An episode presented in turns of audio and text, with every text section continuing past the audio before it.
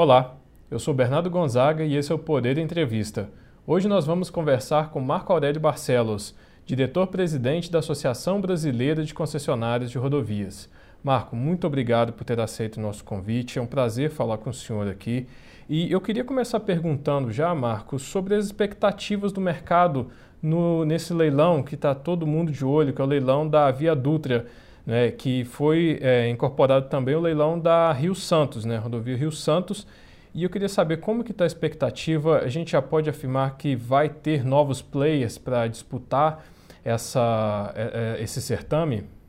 Olá, Bernardo. Olha, é um prazer estar aqui com o Poder 360, participando de uma entrevista com você.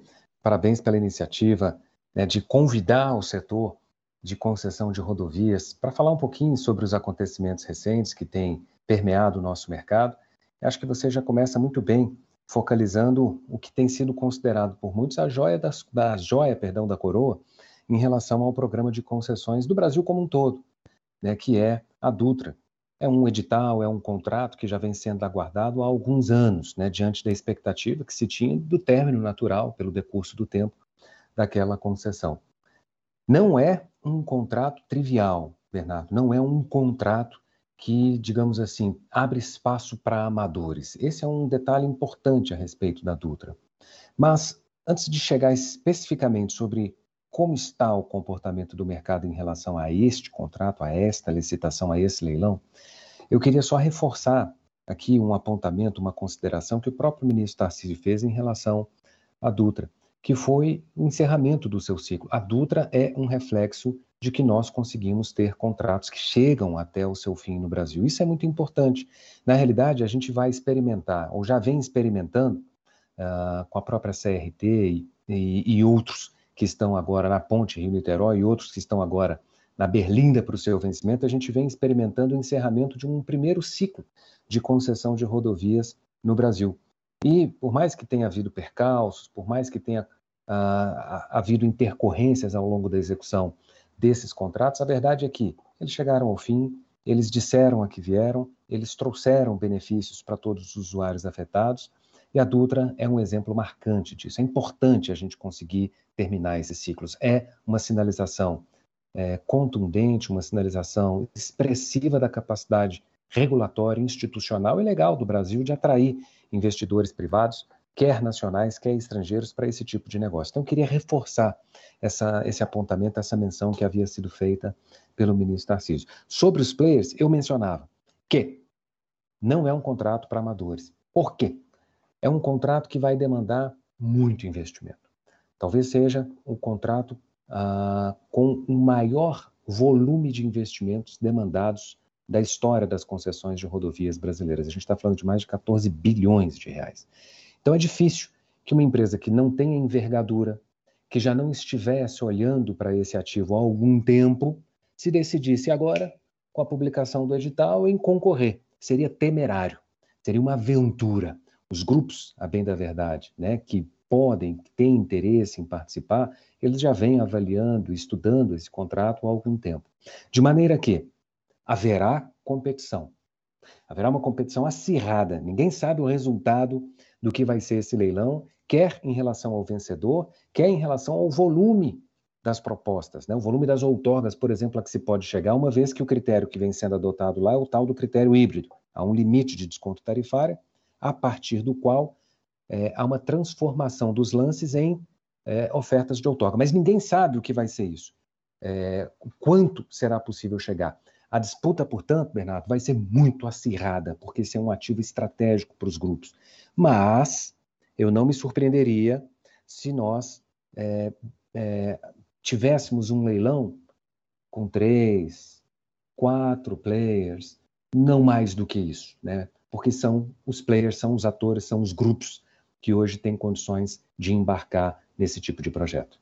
O senhor acabou de mencionar, eu havia me esquecido, né, que esse vai ser o maior leilão rodoviário é, da gestão do ministro Tarcísio de Freitas.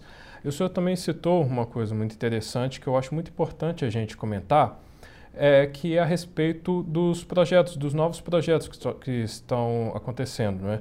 Eu queria uma avaliação do senhor, assim, como que o senhor está vendo esses novos projetos que estão entrando no mercado, as novas uh, concessões que estão indo ao mercado, porque o, o, setor rodoviário ele tem, digamos assim, um pouco de trauma, principalmente em relação à terceira etapa de concessões. Eu queria uma visão sua é, sobre esse paralelo, como que o senhor vê esses novos, esses, esses novas concessões que estão indo ao mercado? Perfeito, Bernardo. A terceira etapa, de fato, é uma cicatriz no setor. Né, os contratos da terceira etapa não deram certo. Ah, e por que, que não deram certo? A gente poderia aqui indicar uma série de razões é, que levariam ao insucesso desses projetos. Mas tudo bem, né? em outro momento a gente pode até fazer isso. O que é importante aqui, para endereçar a sua pergunta, é o seguinte: a terceira etapa foi um mal, mas ela foi um mal, eu não diria necessário, mas ela foi um mal que veio para bem. Por quê? Porque ela nos armou, ela nos preparou para uma nova onda, uma nova geração de contratos. Os contratos hoje, eles são muito mais maduros. Os contratos hoje é, incorporam tratamentos de riscos, são mais razoáveis em relação a algumas exigências e algumas demandas, coisa que não aconteceu relativamente a esses contratos de terceira etapa. É verdade que a terceira etapa acabou desacreditando um pouco o setor. Mas a gente não pode esquecer, Bernardo, de tudo o que já foi feito para além da terceira etapa. A terceira etapa foram seis ativos. Uhum. Né? nós temos hoje dezenas de concessões de rodovias em funcionamento em todo o Brasil. Aqui no próprio estado de São Paulo, a gente pode afirmar que se trata de um programa de muito êxito, independentemente da terceira etapa federal. Pois bem, os contratos hoje, eles são muito mais maduros. Nós migramos de uma metodologia que vinha sendo utilizada no final da década de 2010, início da década de 2010, que é o tal do PMI, Procedimento de Manifestação de, Interesses, em que as próprias empresas ofereciam os estudos, e a gente tem ah, como alternativa o BNDES, as agências multilaterais se enfronhando na estruturação e no desenho desses contratos, aplicando o que há de melhor em termos de expertise, em termos de técnica. Então, a coleta, a colheita, perdão, que a gente vai ter agora de a safra, né, de novos contratos que a gente vai ter agora de concessão de rodovias são completamente diferentes e eu tenho a franca certeza de que os usuários podem esperar um novo patamar em termos de operação rodoviária, inclusive com uh, o ingresso de uma série de tecnologias que não puderam ser pensadas, por exemplo, no final da década de 90 na Dutra, mas que hoje já passam a ser algo muito natural algo muito legítimo de se encontrar no âmbito dessas rodovias. Ótimo, muito é, pertinente suas observações. Inclusive, eu, queria entrar é, a é, tocar a esse respeito, que são as novas tecnologias, principalmente o Free Flow, né, que veio aí, que a gente vai ter oportunidade de ingressar com essa tecnologia é, na rodovia na Presidente Dutra, né? Vai ser a primeira a, a, ter essa nova tecnologia. E eu queria, assim, que o senhor explicasse um pouco para o nosso telespectador quais que são as vantagens desse sistema, né? o que, que ele vai proporcionar de melhor para o usuário. Free Flow, eu diria que é a bola da vez. Né? Ele muda completamente a maneira como o usuário é, ele usa e paga pela rodovia. Aliás, Bernardo, é importante trazer à tona essa questão do pedágio. Né? É, o pedágio é, um, é, é, algo antipático. Né? Na realidade, ninguém gosta de pagar pedágio, ninguém gosta de pagar é, passagem de ônibus, tarifa. Isso faz parte do nosso senso comum. Né? Uh, todavia, a forma como o pedágio é cobrado, ela incrementa a antipatia que existe em relação a esse método de cobrança. Porque você está numa rodovia, você está transitando e, de repente, você é obrigado a parar o seu veículo, descer o vidro, às vezes pagar com dinheiro, ainda que seja pagar em cartão, e depois prosseguir com a sua viagem. É ruim. E o pior, há situações em que você anda, anda um pequeno trecho e não importa, passou pela praça de pedágio, você vai largar ali o valor cheio. É claro que essa metodologia ela não foi pensada como uma maldade. A gente vai instaurar ou inserir aqui essa praça de pedágio para poder arrecadar o máximo possível do usuário. Não a quantidade de praças de pedágio, a localização dessas praças de pedágio faz parte de um estudo muito complexo. E até vale a pena dizer aqui, é, colocar a questão dos preços dos pedágios. Né? Por que, que o pedágio em algumas rodovias é um, em outras rodovias é outro? Né? Também isso vai o que da, da escolha é, da, da, arbitragem, da arbitrariedade do, do poder concedente ou das próprias empresas? Não.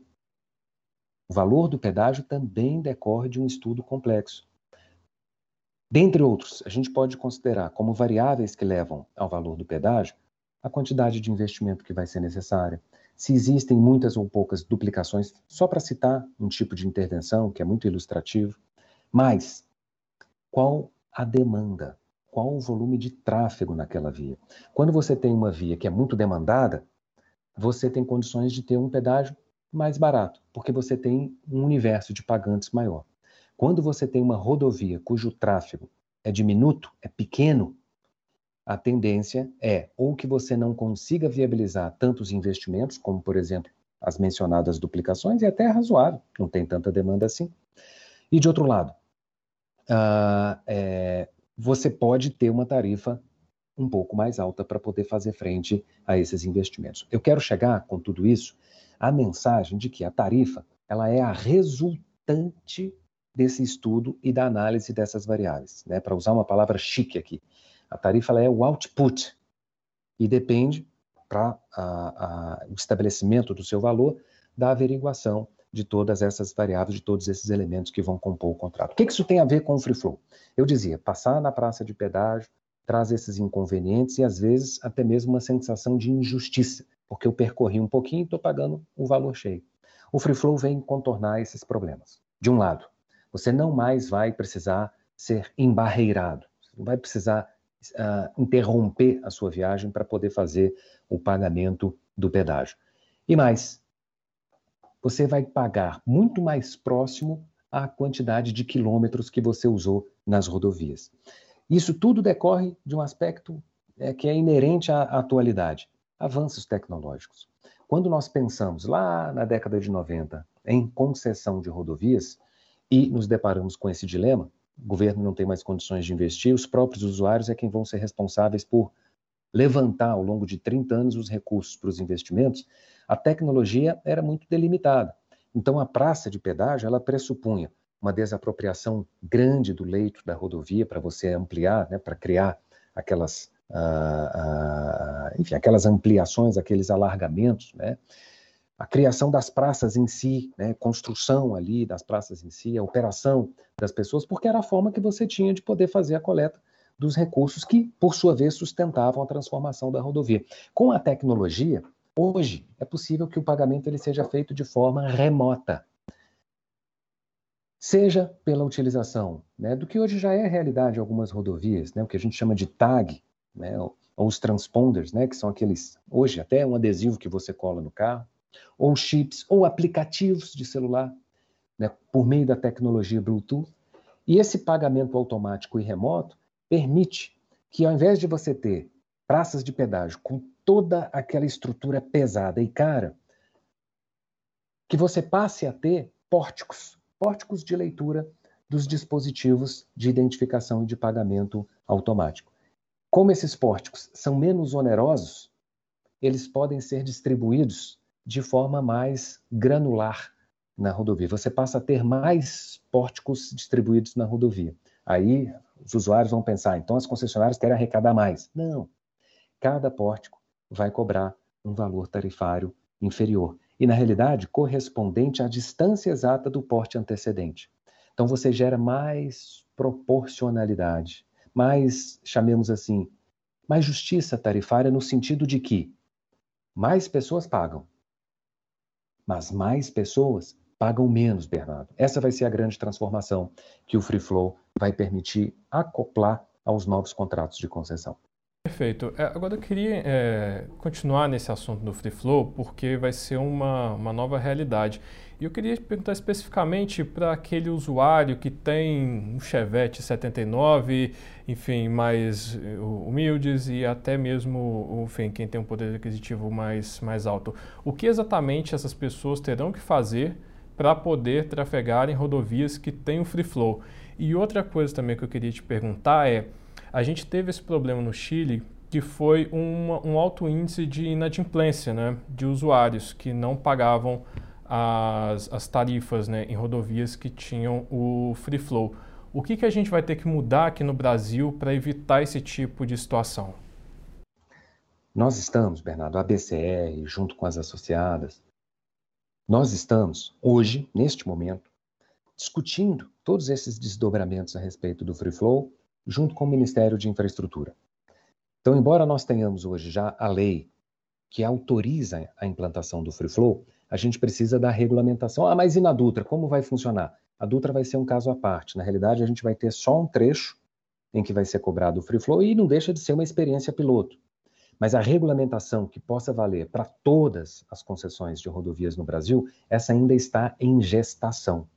E muitas das discussões que a gente tem tido com o Ministério, e discussões construtivas, nós temos hoje um acordo de cooperação técnica que trata de vários temas regulatórios, em que a gente quer trazer soluções alternativas e ter esse debate sobre a construção né, de, de propostas que possam melhorar a vida do usuário. Mas, dentre as discussões que a gente tem tabulado com o Ministério, está exatamente essas intercorrências relativas ao free flow. Quais sejam? Um, como estabelecer o método de pagamento? Porque a ideia, qual que é o grande diferencial do free flow? É que o pagamento seja remoto. Então não embarreiro mais o carro. Mas para esse pagamento remoto acontecer, eu preciso de algum dispositivo tecnológico.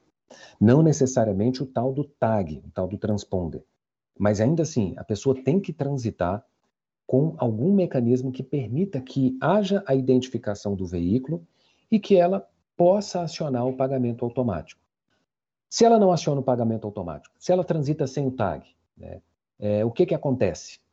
A gente tem o que se caracteriza como evasão. E é ruim a evasão, porque se todos os usuários eles passarem a pensar, olha, pode trafegar sem tag, porque você vai usar uma excelente rodovia e não vai gastar nada por isso. Aqueles usuários que pagam vão pagar mais. Ou no limite, se todo mundo parar de usar o tag, ou se ninguém mais realizar o pagamento, a concessão vai quebrar.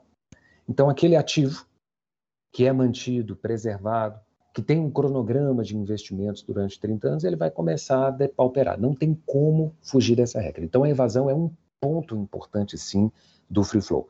E a gente precisa, portanto, pensar em pelo menos três, uh, três, três maneiras de equacionar esse problema, mas a gente, como eu dizia, ainda está avaliando o que, que há de melhor. Quais são essas três maneiras? Primeiro é isso, definir as, a, a, as, as maneiras, os meios de pagamento remotamente e automaticamente. Então a ideia é que todo mundo possa estar tagueado. Ah, mas e se uh, o, o usuário não tiver tagueado? Uma alternativa é permitir que ele faça o pagamento antecipadamente ou faça um pós-pago ele passe na praça e tenha lá um prazo para que ele entre no site da concessionária, ou um site, enfim, né, que centralize todos esses, todas essas informações, digite o número da placa e pronto. Né, ele quita lá com a sua dívida. Né, mas ainda assim, ele não precisou estar embarreirado na rodovia. E uma outra maneira é, de, de, é, de endereçar a questão do, do, da evasão né, é de prever um sistema, infelizmente, Bernardo, um sistema de multas para quem não aderir a essa nova mecânica. Não tem como, a gente precisa é, estimular as pessoas a andarem dentro do novo padrão. Mas essas são discussões que a gente está analisando aqui em relação a esse, esse acordo de cooperação técnica para ajudar na regulamentação do modelo. Agora, eu queria até tirar uma dúvida com o senhor é, a esse respeito. O seguinte, aqui no Brasil a gente tem um ditado péssimo, horrível, que é ah, a lei pega ou não pega, né? Uma coisa que não, não deveria existir. Mas vamos supor que o free flow ele não funcione, ou seja, ele tenha muitas inadimplências. A concessionária pode migrar para a volta da praça de pedágio? Uh, eu, não, eu não diria que essa é uma alternativa que está sendo considerada.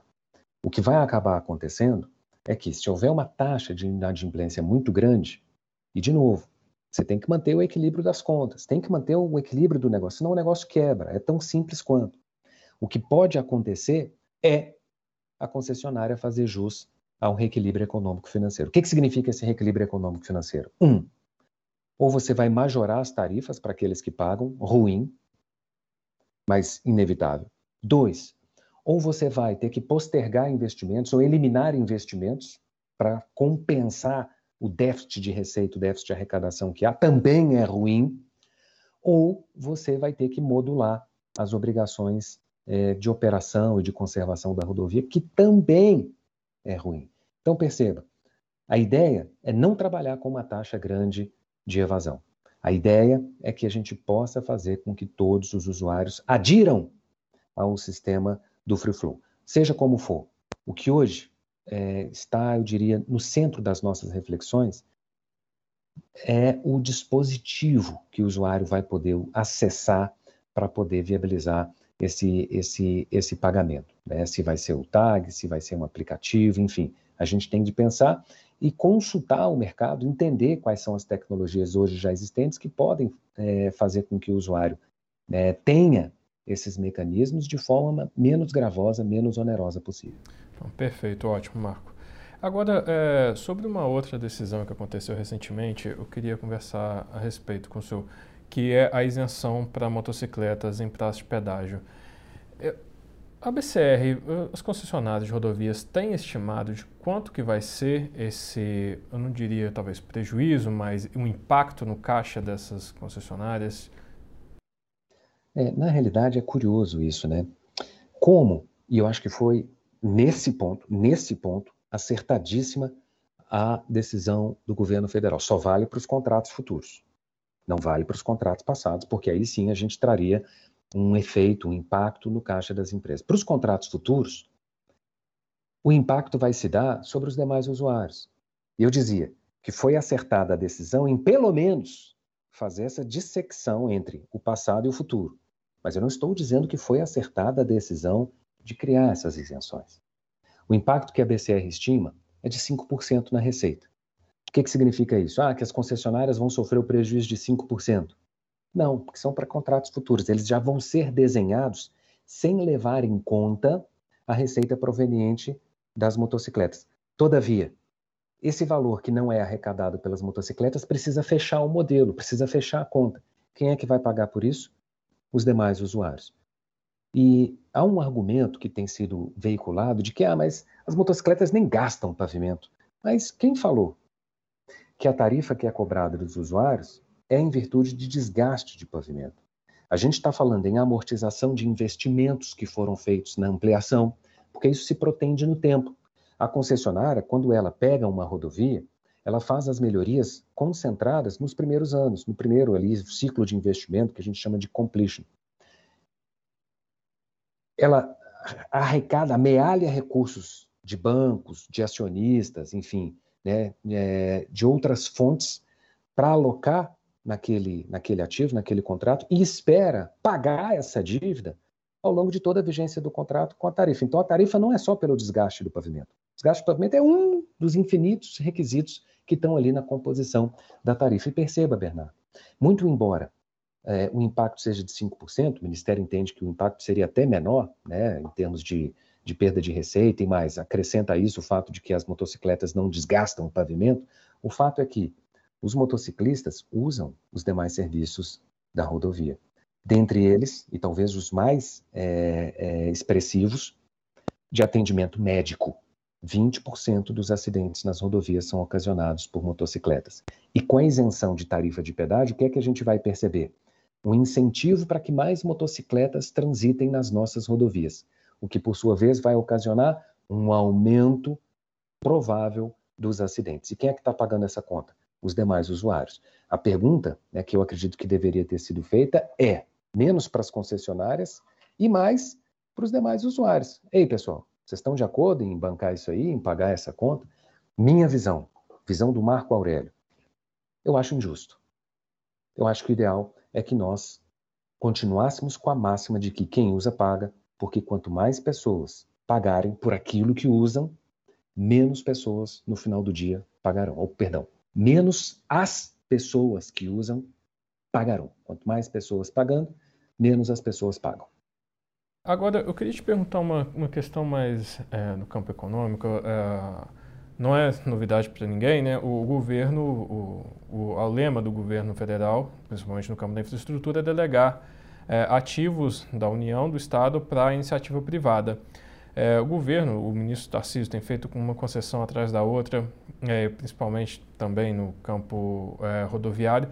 E eu queria saber, assim, na sua visão, é, não é muito arriscado a gente talvez errar a mão na projeção de demanda e a gente ter vários ativos aí no futuro com complicações no contrato? Sim, e é por isso que a gente tem que pensar em contratos resilientes. São contratos que conseguem sobreviver aos percalços da realidade futura. E como é que essa, essa resiliência ela pode ser é, disponibilizada para os contratos? Primeiro, o ambiente regulatório. E olha, é importante a gente enaltecer aquilo que tem sido feito por alguns governos. Né? No governo federal, ele, tão logo a pandemia foi decretada, ele cuidou de apresentar um tratamento jurídico para isso. É, existe um pronunciamento né, muito conhecido no setor, todos os meios, não só aqui no setor de concessão de rodovias, mas nas concessões em geral, de que a pandemia, por exemplo, caracterizaria caso fortuito ou força maior e logo poderia ensejar um eventual reequilíbrio econômico financeiro para as respectivas concessionárias. Ou seja, seria possível trabalhar com alguma espécie de majoração tarifária em razão da queda abrupta que houve na demanda naquelas concessões. Muita gente acha isso injusto, ah, mas é um absurdo, porque as concessionárias vão ganhar e o sujeito que teve que fechar a lojinha, né, ele não tem direito a esse reequilíbrio econômico-financeiro. A gente só precisa lembrar, Bernardo, que uma coisa não se compara com a outra. Me perdoe fazer esse parêntese aqui, mas o sujeito que vende, né, que tem uma loja de roupa, que tem uma padaria, que tem uma loja de chocolate, ele foi afetado pela pandemia. Só que ele pôde fechar as portas, mandar os funcionários embora, e agora ele tem franca liberdade de poder remodular o preço da sua mercadoria para compensar os eventuais prejuízos que ele teve. As concessionárias não podem fechar a porta, não podem mandar as pessoas embora e o preço é regulado. Ela não pode aumentar e diminuir de acordo com o maior ou o menor, a, a, a maior ou a menor receita que ela tenha. Depende tudo de um processo regulatório.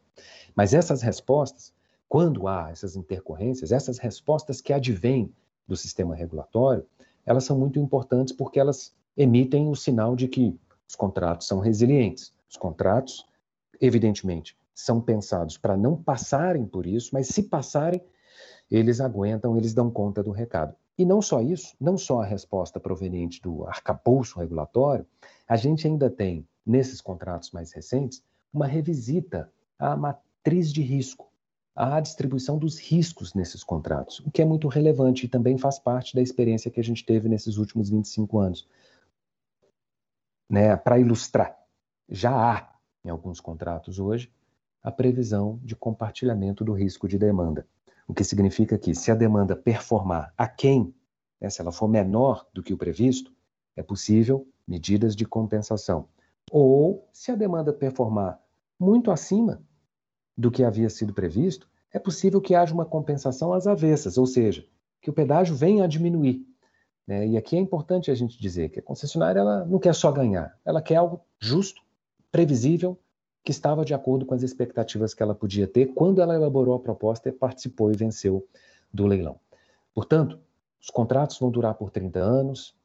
É arriscado fazer contratos em virtude de tudo que pode acontecer daqui para frente? É mas hoje a gente já conta com alguns mecanismos que provêm força, embocadura para esses contratos e romperem pelos anos afora. Marco, eu gostaria de voltar ao tema das futuras concessões, porque eu queria saber a sua opinião. O senhor acha que o BNDES ainda vai ter um papel fundamental no financiamento dessa, desses contratos? O BNDES vai ter um papel no financiamento, mas não vai ser fundamental, como a gente teve até a terceira etapa. Há uma política hoje do próprio banco de é, reter os repasses que são feitos. Né? Então, os limites hoje de financiamento são muito menores. Isso vai demandar das concessionárias muita criatividade. Acessar o mercado de debêntures, acessar o mercado privado de financiamento. E a gente começa a perceber que os atores desse mundo financeiro já começam a se articular para prover o funding, né, ou os recursos necessários para que as concessões parem de pé. Agora veja, Bernardo, se é verdade que o BNDES não vai ter mais o protagonismo que tinha no passado em relação aos financiamentos desses contratos, por outro lado, a gente percebe um BNDES assumindo um protagonismo em algo que ele também sabe fazer muito bem, que é desenhar contratos. O BNDES tem experiências de desenho, de modelagem de contratos complexos desde a década de 70. Depois, na década de 90, com as privatizações, isso veio à tona e isso andava um pouco adormecido nesses últimos anos, né, a despeito de vários esforços que foram feitos pela área de estruturação de projetos do banco. E o que a gente tem hoje é um BNDES que diz a que vem. Ele quer ser o fomentador do desenvolvimento econômico e social por meio do investimento privado em infraestrutura, provendo as informações, os estudos, as modelagens adequadas para que esse investimento ele possa se perfazer. Marco, eu gostaria de agradecer muito a sua presença aqui. Foi um prazer falar com o senhor, falar com a BCR. E muito obrigado a você que nos acompanhou aqui até agora. Tchau, um abraço e até o próximo Poder Entrevista.